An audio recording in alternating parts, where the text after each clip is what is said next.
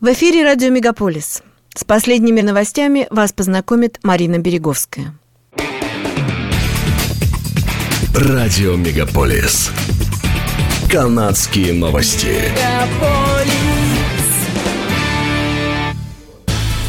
Больницы в Онтарио обновляют правила посещения пациентов на фоне всплеска заболеваемости COVID-19, вызванного штаммом омикрон.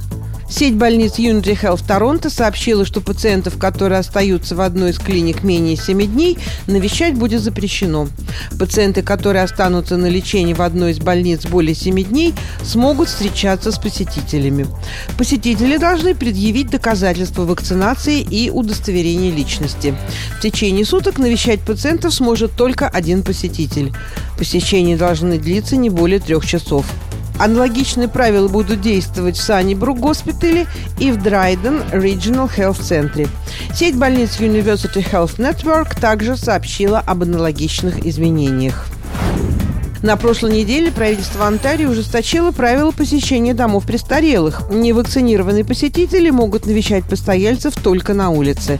Также оно ввело новые требования к сотрудникам и посетителям домов престарелых и инвалидов.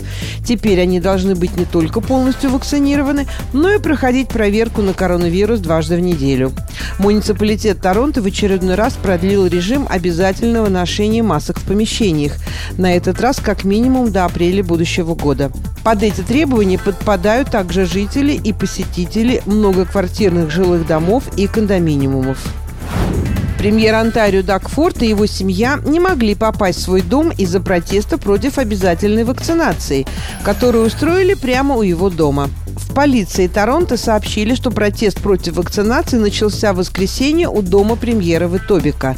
На протяжении пандемии протестующие собирались у дома премьера Онтарио не один раз. В пятницу в ответ на рост заболеваемости правительство Онтарио объявило о новых ограничениях, сократив число посетителей ресторанов и магазинов. Жители Онтарио теперь могут собираться компаниями не более 10 человек в помещениях и 25 человек на улице, передает издание CP24.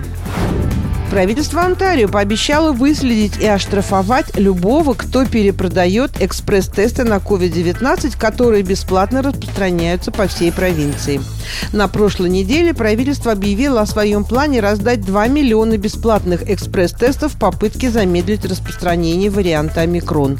План включает распространение наборов в магазинах LCBO, библиотеках, торговых центрах и на остановках общественного транспорта. Уже в первый день этой акции акции, многие жаловались на то, что простояли в очередях по много часов, но ушли с пустыми руками, поскольку тестовые наборы быстро закончились. Зато они появились на Craigslist, Kijiji и Facebook Marketplace по цене от 100 до 300 долларов. Министр бытового обслуживания Рос Романа предупредил, что лицам, пойманным при попытке перепродажи тестовых наборов, грозит штраф в 750 долларов. Если дело дойдет до суда и торговец будет признан виновным, размер штрафа может увеличиться до 100 тысяч долларов и года тюремного заключения. Еще более жесткие штрафы предусмотрены для предприятий, которые пытаются быстро заработать на продаже тестов. Во вторник в Квебеке было зарегистрировано свыше 5000 случаев заражения COVID-19 в день. В больницах находятся почти 400 человек.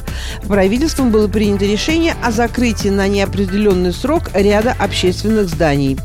Под удар попали бары, таверны, казино, театры, спортивные арены и тренажерные залы парикмахерские и салоны услуг личной гигиены могут оставаться открытыми при выполнении новых мер здравоохранения.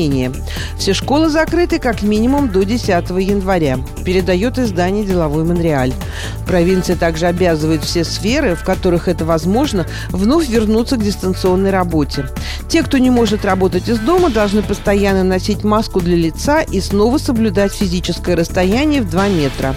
Частные собрания все еще разрешены компаниями до 10 человек. Однако власти Квебека настоятельно рекомендуют вообще не собираться с непривитыми людьми. Хотя известно, что новый вариант омикрон неплохо ускользает от приобретенного иммунитета, что после болезни, что после прививки. Федеральное правительство объявило о новой программе возмещения потерянной из-за ограничений заработной платы. А Квебек сообщил о возобновлении программ компенсации для бизнеса, которые вынуждены закрыться из-за коронавируса. Национальная хоккейная лига не будет отправлять своих игроков на Олимпиаду в Пекин. Совместное решение лиги и Ассоциации игроков НХЛ принято на фоне опасений по поводу COVID-19, в связи с которым с 13 декабря произошло резкое увеличение случаев заболевания – и было перенесено 45 игр, сообщил анонимный источник газете The Canadian Press во вторник. НХЛ официально обязалась отправить игроков в Китай на игры 2022 года еще в сентябре, но соглашение с Международной Федерацией хоккея позволило любой из сторон отказаться, если условия COVID-19 сделают участие нецелесообразным или небезопасным. Более трети клубов НХЛ недавно прекратили или добровольно приостановили приостановили свою деятельность из-за коронавируса. В настоящее время в лиге более 15% игроков болеют коронавирусом, что вынуждает откладывать матчи. НХЛ участвовала в пяти Олимпиадах подряд с 1998 по 2014 год, а в 2018 году пропустила турнир в Южной Корее. Четыре года назад команда канадцев, не игравших в НХЛ, завоевала бронзу, уступив в полуфинале Германии. Церемония открытия зимних Олимпийских игр в Пекине назначена на 4 февраля понедельник Израиль принял решение запретить поездки в США, Канаду, Бельгию, Германию, Венгрию, Италию, Марокко, Португалию, Швейцарию и Турцию на фоне быстрого глобального распространения варианта омикрон. Израильтянам будет запрещено выезжать в эти страны. Возвращающиеся путешественники должны будут проходить карантин вне зависимости от количества полученных прививок от COVID-19. Что же касается иностранных граждан, страна закрылась для всех еще в конце ноября. Новое ограничение вступило в силу в ночь на среду 21 декабря. Израиль занимает лидирующую в мире позицию по количеству жителей, получивших третью дозу вакцины от COVID-19. С тремя уколами уже почти половина населения страны.